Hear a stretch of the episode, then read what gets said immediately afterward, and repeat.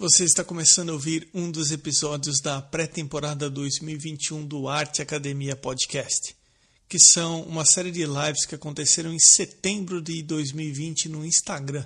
Nessa live eu comentei sobre alguns aspectos envolvendo a tinta óleo. Eu, eu resolvi fazer o seguinte hoje. Eu resolvi falar alguns pontos apenas da, da pintura óleo, da tinta óleo, com base em duas experiências que eu tive. A primeira experiência foi que eu participei de um workshop que ele foi ministrado por essa fábrica de tinta aqui, ó, vai aparecer invertido para vocês, mas chama Rublev. O site é rublevcolors.com. Eles fabricam as tintas da maneira que os grandes mestres de antigamente utilizavam. Então, segundo eles, a tinta deles só possui pigmento e óleo. Eu fiz um workshop com eles por, é, de três dias. Felizmente, a faculdade contratou uh, o dono da Rublev para dar essa palestra para a gente. A gente não teve que pagar nada, mas seria caríssimo. Ele roda os Estados Unidos falando sobre como fazer com que a sua pintura a óleo dure mais tempo. O dono da empresa, ele é um pesquisador e ele dá assessoria e treinamento para museus. Então, foram três dias de workshop intensos. Nós não podemos gravar o workshop, mas você pode tomar notas, né? Aí adivinha o que aconteceu, né? Eu enchi quase um caderno de notas e infelizmente 40, 30% eu não consigo entender do que, do que eu escrevi de, de tanta informação, mas enfim. Vamos lá. E uma outra experiência que tem alguns podcasts aqui nos Estados Unidos não nos Estados Unidos, né? feito aqui nos Estados Unidos, muito legais, que eles entrevistaram o Robert Gambling e o Scott Gelati, que é o Project Manager da Gambling, e o Robert Gambling é o dono, fundador da Gambling, e eles passaram informações bacanas também. Então, minha intenção com a live de hoje é tentar falar alguma coisa que de repente não é falado normalmente em relação à pintura a óleo, tá? Só para fechar esse assunto, a Gambling é, ela é quase considerada uma, uma pintura top, ela fica entre algo. É um custo-benefício legal, é considerado um custo-benefício bacana aqui. a mais cara e a melhor é o Windsor Newton, e a Gambling é uma, é uma empresa que antes da pandemia ela tinha cerca de 25 funcionários. E a Rublev tem quatro funcionários. É tudo assim. A, as tintas da Rublev, a, essa, a embalagem dela ainda é com papel colado em volta do metal. É assim, é bem rústico e bem artesanal mesmo a fabricação de tinta deles. Mas vamos lá. O Scott Gelati, ele fizeram uma pergunta para ele quais são as primárias que ele considera que são as mais decentes em relação a qual que é o amarelo, que é o amarelo que ele considera um amarelo o mais próximo ou o mais próximo do ideal de um amarelo. Qual que é o vermelho, que é o mais próximo que ele consideraria, porque a Gambling tem cerca de 100 cores na paleta de cores deles, né? Eles oferecem cerca de 100 cores. Então, dentro da gama de vermelhos, dentro da gama de azul, dentro da gama de amarelos, o que, que eles consideram que seria uma as primárias honestas, né? Aquilo que chega mais no ponto puro do vermelho. Infelizmente, eu não tenho o nome das tintas em português e eu confesso que eu não tive tempo de pesquisar o nome das tintas. Mas o Phthalo Blue ele comentou que é o azul mais decente para você considerar como uma primária de ponto de partida. E que aí, se alguém puder, alguém que estiver assistindo, puder me ajudar e colocar aqui no texto, se você souber qual tinta corresponde em português, vai ajudar o pessoal que está assistindo a live, tá?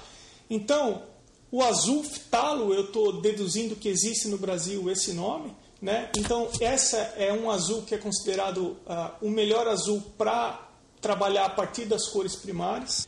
Quanacridon Red, que é o quanacridon vermelho ou vermelho, alguma coisa desse tipo. Eu não sei se existe essa cor em português e se uh, os fabricantes de tinta em português eles fabricam essa, essa cor. Hansa Yellow Medium, um amarelo médio Hansa H-A-N-S-A.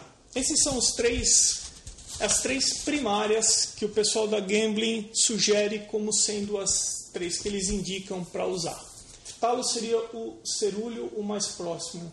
Ok, obrigado pela informação. Eu realmente, honestamente, eu não tenho informação dessas cores. É, eu não sei se é com esse nome. Se, se, se eles comercializam essas cores nesse nome, magenta mesmo, e não se corresponde. Eu sei que acho que tem algumas empresas que vendem azul talo. Eu me certificaria se existe, se eles traduzem ou se eles mantêm o nome principal. Bom, uma outra coisa, né, é, que é importante. Eu não sei se já aconteceu com algum de vocês, mas se você deixou de usar a sua tinta muito tempo, pode ter acontecido duas coisas no tubo. Ela pode ter endurecido e ter ficado cada vez mais difícil de você tirar a tinta do tubo, ou ao contrário, você pode ter deixado de usar a sua tinta e quando você foi, quando você abriu o tubo para usar, você apertou, saiu só óleo. Então são dois fenômenos que acontecem aí que parte-se do princípio de uma tinta pura onde só tem óleo e pigmento.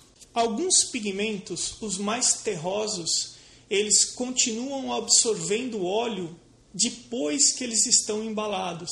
Eu não sei se vocês já viram aquela máquina que mistura as tintas. Para quem segue, por exemplo, a Gambling, tem uns cilindros que eles ficam misturando o óleo e o pigmento e fica por muito tempo nesse processo. A tinta é colocada dentro do tubo, porém, durante três ou quatro anos, os pigmentos terrosos eu estou falando de siena e amber, eles, o pigmento em si, a partícula do pigmento, o dia não seria melhor depois divulgar os pigmentos das cores primárias que você. Sim, eu vou divulgar. Eu vou arrumar uma maneira. Eu vou fazer o seguinte: eu vou salvar essa live no IGTV e no comentário da live eu vou escrever exatamente essas três cores, tá? Só desculpa que eu não tive tempo de pesquisar em português. Mas vamos lá.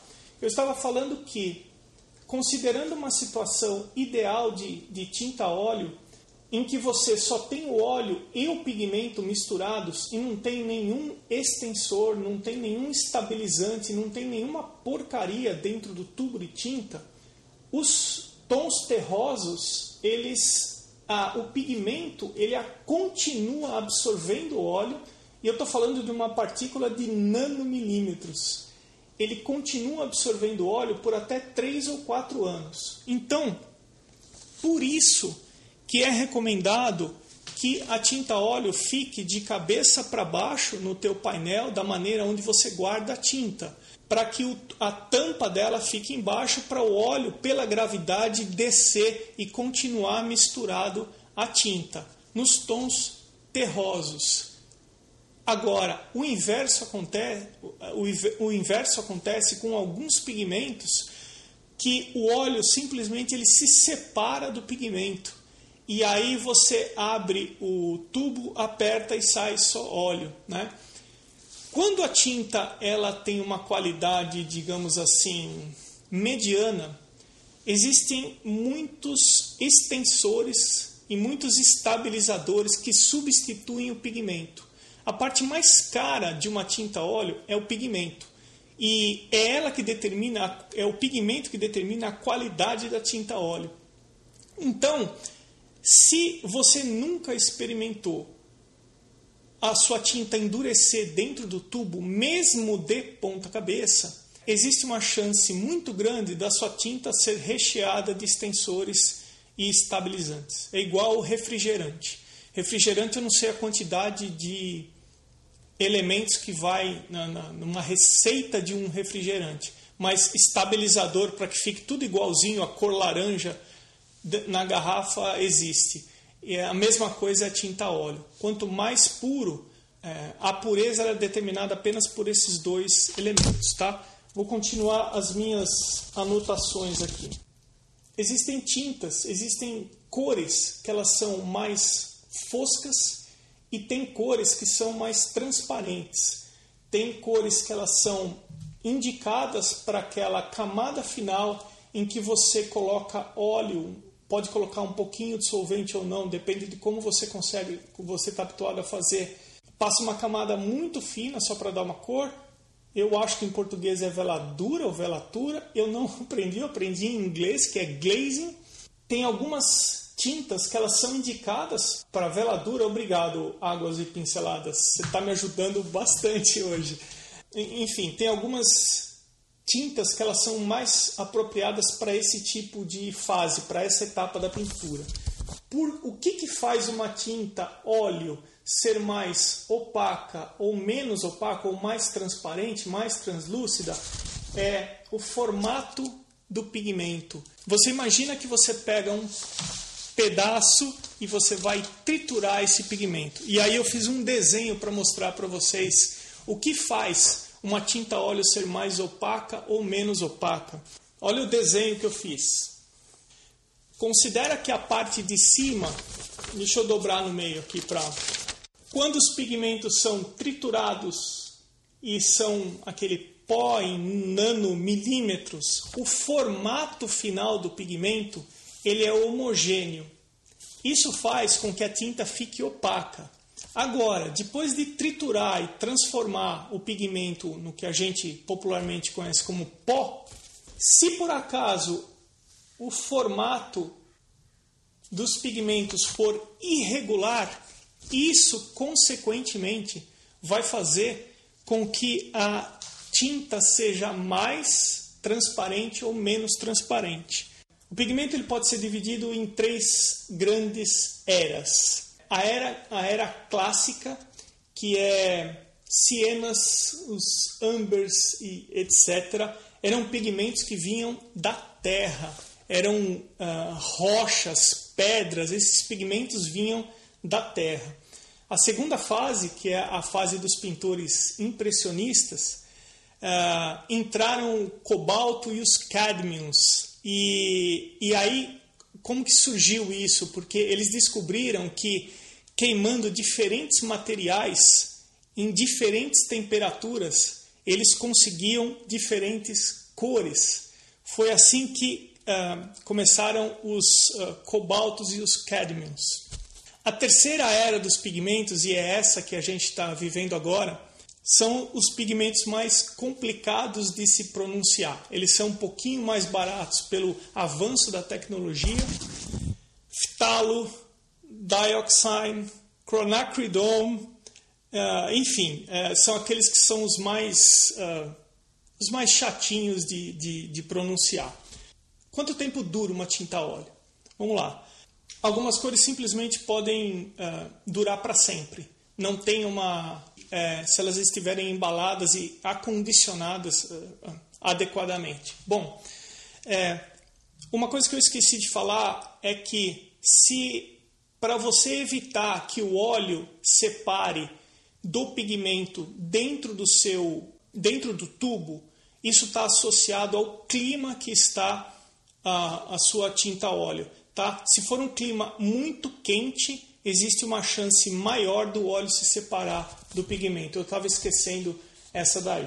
Uma tinta de estudante, ela possui geralmente 50% menos pigmentos do que uma tinta de fábrica original. É, eles infelizmente colocam estabilizantes e extensores, são produtos que acabam substituindo os pigmentos. Né? Um argumento bacana para você usar caso você vá fazer o retrato de alguém é falar que você utiliza um material que aquele retrato vai durar por gerações, vai ficar na família da pessoa por gerações. Isso é um bom, o que o americano diz aqui, um bom selling point. É uma maneira de você valorizar um pouco mais o seu trabalho e a pessoa pensa que ela vai deixar ela adota a ideia que ela vai deixar alguma coisa por gerações na família. O problema é que se você não usa um material adequado, se você não prepara a sua tela adequadamente, existe uma chance dela não durar 50 anos. Até porque nos primeiros 10 dias, o que você usou de solvente ele evapora para dar entrada no ar, o ar começa a oxidar a tinta e fica havendo reações químicas por até 200 anos. Então, o pessoal que gosta de inventar e misturar pintando a óleo, o que eu sugiro é o seguinte: quanto mais simples você mantiver a sua mistura, quanto, quanto menos quanto menos coisas você adicionar na sua pintura, maior a chance de você construir um corpo que vai ter bastante duração, tá? Então vamos lá. Tem três fatores que deterioram a pintura a óleo. São os fatores mecânicos, pode simplesmente cair, quebrar ou algo do tipo. Os fatores químicos, que é a reação dos elementos que estão envolvidos na tela que você está utilizando, e os, e os efeitos biológicos, que eu estou falando de micróbios, uh, uh, insetos e etc. Bem, vamos falar um pouquinho sobre o craquelado nas pinturas a óleo. Aí existe um fator que precisa ser considerado. Se a gente é, eu vejo muita gente perguntando: "Ah, se eu, se eu usar não sei o que vai craquelar. Se eu misturar A com B vai acabar craquelando a pintura". Se você construir uma base bacana para fazer a tua pintura, não é isso que vai craquelar a sua pintura. Não é isso que vai fazer com que a tinta fique toda rachadinha, né? Acho que todo mundo identifica o que é o craquelado, né? Aquelas fotos daquelas imagens de 500 anos, as pinturas de 500 anos, e quando você chega perto está tudo craqueladinho, né? Então vamos lá. Ah, é muito interessante o real motivo do craquelamento. O craquelamento ele acontece por variação de temperatura. Esquentar e esfriar é o que causa o craquelamento. Tecnicamente, você pode pintar com materiais que reajam e dê esse tipo de coisa, secante, esses tipos de coisa. Mas se você pegar uma obra clássica, esses materiais nem existiam ainda. Então, o que faz com que essas pinturas clássicas fiquem todas craqueladas é pela variação de temperatura. Então, esquenta, dilata, esfria, contrai. Você imagina a seguinte situação: enche uma bexiga, faz uma pintura na bexiga, enche um pouquinho, esvazia um pouquinho, enche um pouquinho, esvazia um pouquinho, enche um pouquinho, esvazia um pouquinho. Por anos, aquela crosta de tinta que está sobre a bexiga vai rachar vai craquelar. Isso é o que faz, por exemplo, alguns museus terem salas ah, com temperatura ambiente regulada e que eles especificam o número de visitantes por passagem. Então, olha, entram 30 visitantes de cada vez. É, é por esse motivo. É porque entrando 35, o nosso corpo ele ele, é, ele, tem um, um, ele tem uma temperatura, 30 pessoas dentro da sala, a sala passa a ter uma temperatura maior, e aí, a hora que todo mundo vai embora à noite, se a sala não tiver ambientada, vai esfriar, aí a tela ela vai contrair, no dia seguinte ela vai dilatar e assim por diante. Então, esse é o motivo principal em que algumas salas de grandes museus determinam um número específico de pessoas, além do clima estar totalmente regulado e controlado, levando como base o craquelamento físico por causa de contração e uh, dilatação, a tela esticada em chassi não é o suporte mais indicado pensando nesse tipo de coisa a tela sobre um chassi pela praticidade de você transportar, enrolar, enfim. Gostaria que vocês seguissem meu raciocínio. Você imagina que você aplicou uma tinta, óleo, em um suporte que depois que essa tinta óleo secou, ela fica mais dura e mais estável do que o suporte que está condicionando ela. A tela, ela tem uma flexibilidade. Então, tem muita gente que gosta de pintar afundando um pouquinho o pincel e voltando com essa flexibilidade da tela. Ela, é, ela tem uma série de vantagens, ela é leve, ela, mas se o chassi não tiver bem feito e bem construído, ela, ela acaba ficando irregular e essa movimentação com o tempo vai causar craquelamento na tela. O que, que é o mais indicado? O mais indicado é o suporte e a superfície mais estável possível. Aqui eles chamam é, oil on panel, que é pintar sobre madeira, pintar sobre MDF, pintar sobre ah, estruturas parecidas com a madeira. Tecnicamente, fisicamente, levando em consideração o craquelamento em si, pintar sobre bases estáveis, seja a madeira ou seja a tela sobre a madeira, você tem uma qualidade muito maior em algo muito mais estável. Eu, particularmente, não gosto de pintar em tela exatamente por essa ação de você colocar o pincel, a tela afundar um pouquinho e voltar. Eu gosto de pintar numa superfície dura. Eu acho que isso vem que eu comecei em prancheta, então eu sempre desenhei em superfície muito dura. Mas depois que eu soube disso, eu deixei realmente de pensar em pintar em tela. Então, ó, esse é um segundo selling point, vai, um segundo ponto de venda que você pode enfatizar um pouco. O primeiro, eu uso materiais de boa qualidade e eu construo a minha estrutura do suporte suficientemente bem para você ficar com essa tela por gerações na sua casa. Eu, eu acho que essa é uma segunda consideração em relação à qualidade. Tá? Essa informação ela foi, foi uma das coisas que mais me marcaram nesse workshop sobre é, melhores práticas da pintura a óleo. Tá? eu consegui exatamente entender esse conceito e eu passei definitivamente a desconsiderar o, a pintura em tela. Não que haja um problema mais sério, mas assim, eu vejo muita gente não se preocupando é, com a qualidade daquilo que vai misturar. Tá? Falando em qualidade de material que vai misturar, se a gente considerar uma pintura a óleo um corpo em que ele vai. Você tem duas opções de, de pintura a óleo. Você pode começar e terminar em uma vez só e você mistura todas as tintas, todas as cores, todos os mediums que você precisa. Você terminou, está tudo ainda úmido, nada secou, nada oxidou e você não toca mais na tinta. Isso é uma ala-prima.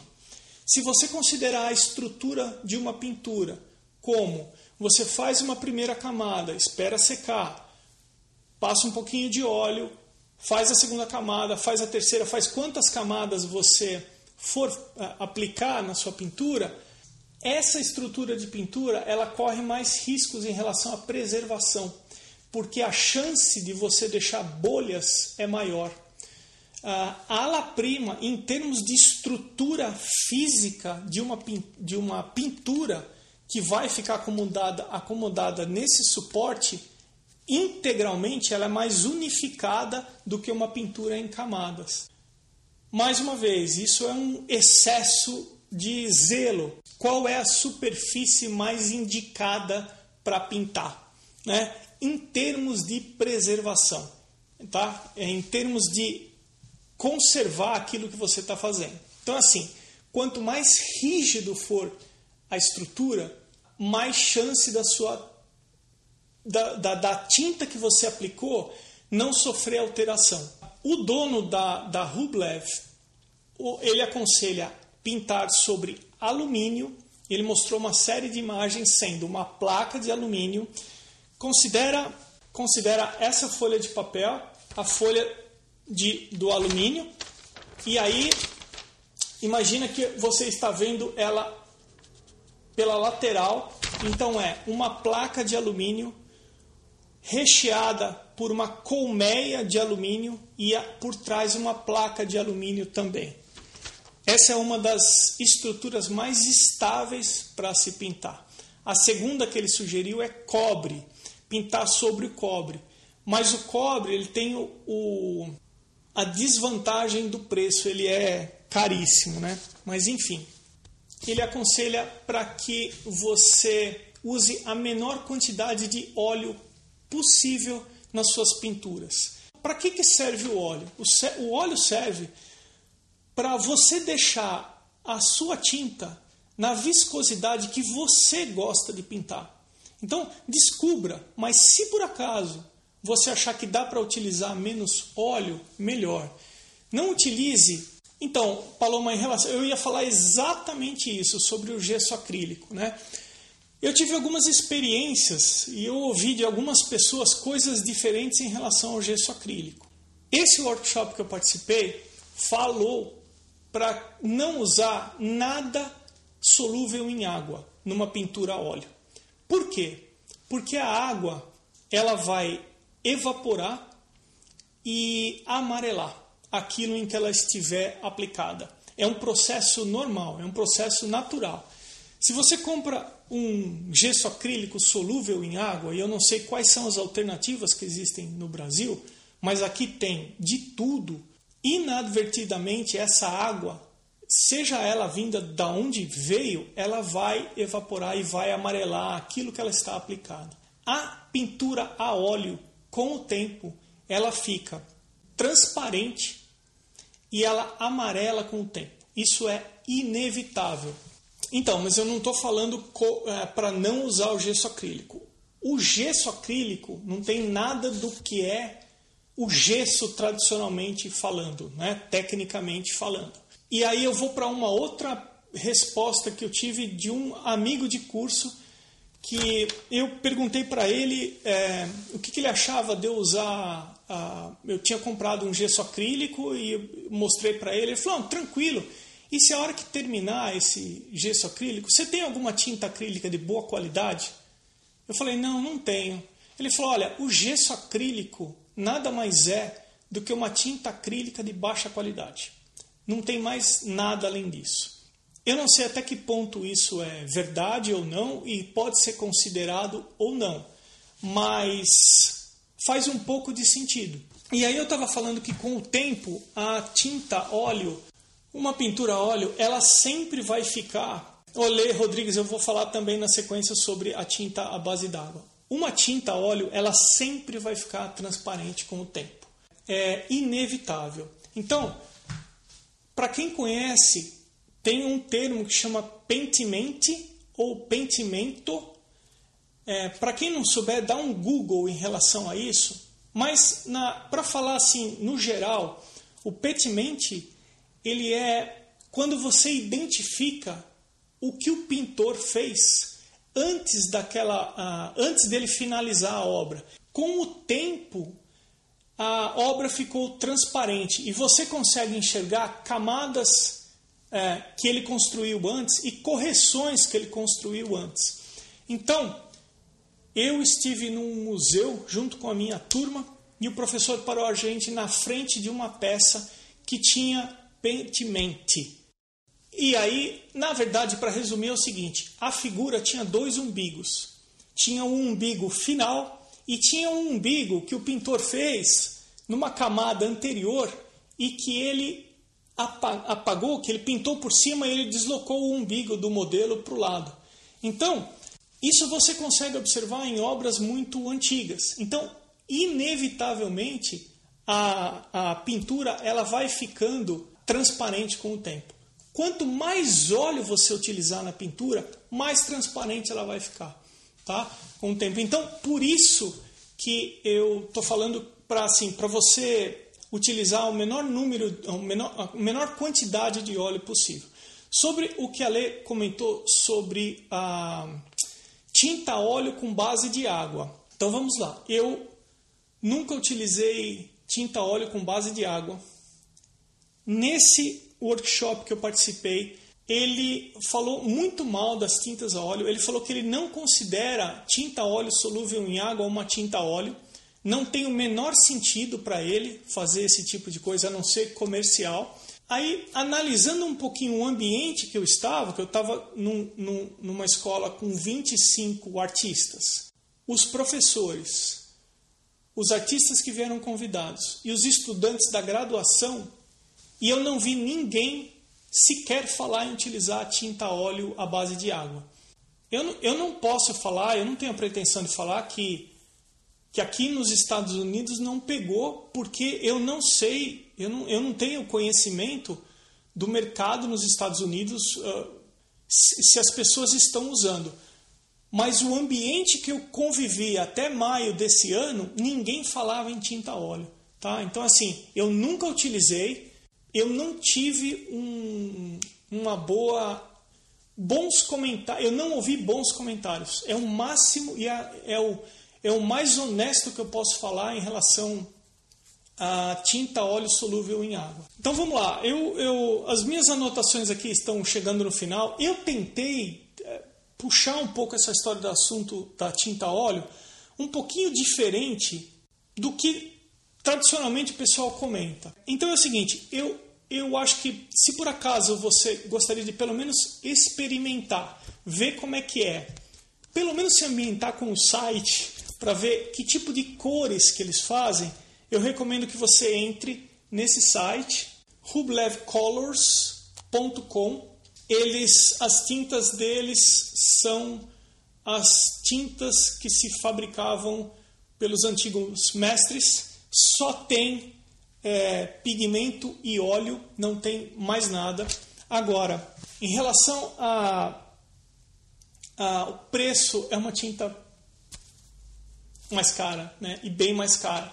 Eu pintei uma vez só porque me emprestaram um pouquinho de tinta na aula e achei bacana demais, delicioso, sensacional, tá? Então, assim, vale a dica, ela é mais cara, inclusive, que algumas uh, Winsor e Newton, que ela é um pouquinho mais cara aqui, tá bom? E só para finalizar, estou chegando no, no, final, deixa eu ver o horário aqui. É, eu estou chegando no final. É, é imagina para importar para o Brasil. Se aqui é considerado caro, imagina, psh, não queira saber. Para finalizar, eu tenho aqui um estudo bem grandinho, por sinal. Quando eu resolvi abordar esse tema na live, eu pensei, ah, eu vou, eu vou reler, eu vou retomar pelo menos as partes importantes desse estudo que foi feito aqui, mas é muita coisa, não dá. Esse estudo aqui foi feito por um estudante de PhD na Alemanha e ele pesquisou as receitas de centenas de pintores de 1550 a 1900, querendo descobrir como que esses pintores eles preparavam as suas telas. Isso aqui acho que não é nem tema para uma live, é tema para um curso se marcar. Mas enfim, ele colocou pintor por pintor e a tabela do que eles usavam para preparar as tintas. E ele pesquisou cadernos que os pintores tinham nos ateliês, uma coisa super interessante e que, assim, eu acho que seria é, muito interessante, mas infelizmente, ó, eu só as coisas que eu separei para falar deu quase uma hora, eu acho que tá tá legal aí. E é, pois é, eu André, eu pretendo de alguma maneira, eu não sei se eu posso publicar, né? Mas eu pretendo de alguma maneira fazer uma síntese desse estudo. Eu acho que eu, eu, eu pretendo organizar isso de alguma maneira para compartilhar também, tá bom? Pessoal, de uma maneira geral, isso que eu tinha separado para hoje, eu estou fazendo lives essas semanas. Então, mais uma vez, eu quero agradecer quem, quem participou. Amanhã eu estou aqui, mesmo horário. Agradeço por todo mundo que passou por aqui, tá bom? Valeu, pessoal. Abração. O Arte Academia Podcast conta com uma lista de apoiadores e eles são importantíssimos para que esse projeto continue acontecendo. Eles foram até o arteacademia.com.br, clicaram em podcast, depois em apoie o podcast. Os apoios são a partir de R$ reais mensais. Considere você também ser um apoiador do Arte Academia Podcast. considerando o arroba na frente, a seguir o endereço no Instagram dos atuais apoiadores. Irmigard, underline desenha, Pellegrini Ivana, Ana Frevi, Fabiano Araújo Artist, Mônica Mendes Artista, Barbizon Atelier, o artista criativo, Sérgio underline Fuentes underline Ilustra, Rogers.artist, Duarte underline Vaz underline, Mário Sérgio Freitas, Amanda underline Novaes underline Arts, Patrícia underline PV, A.casa.a1, Pedro Leão Arte, Janaína underline Aquarela, Arte Gravura, Mari.delmonte e Eliseu Gringo Álvares. Você pode também ser um apoiador anônimo e eu agradeço aos que optaram por apoiar dessa forma. Eu sou Emerson Ferrandini, obrigado pela companhia e até o próximo episódio do Arte Academia Podcast.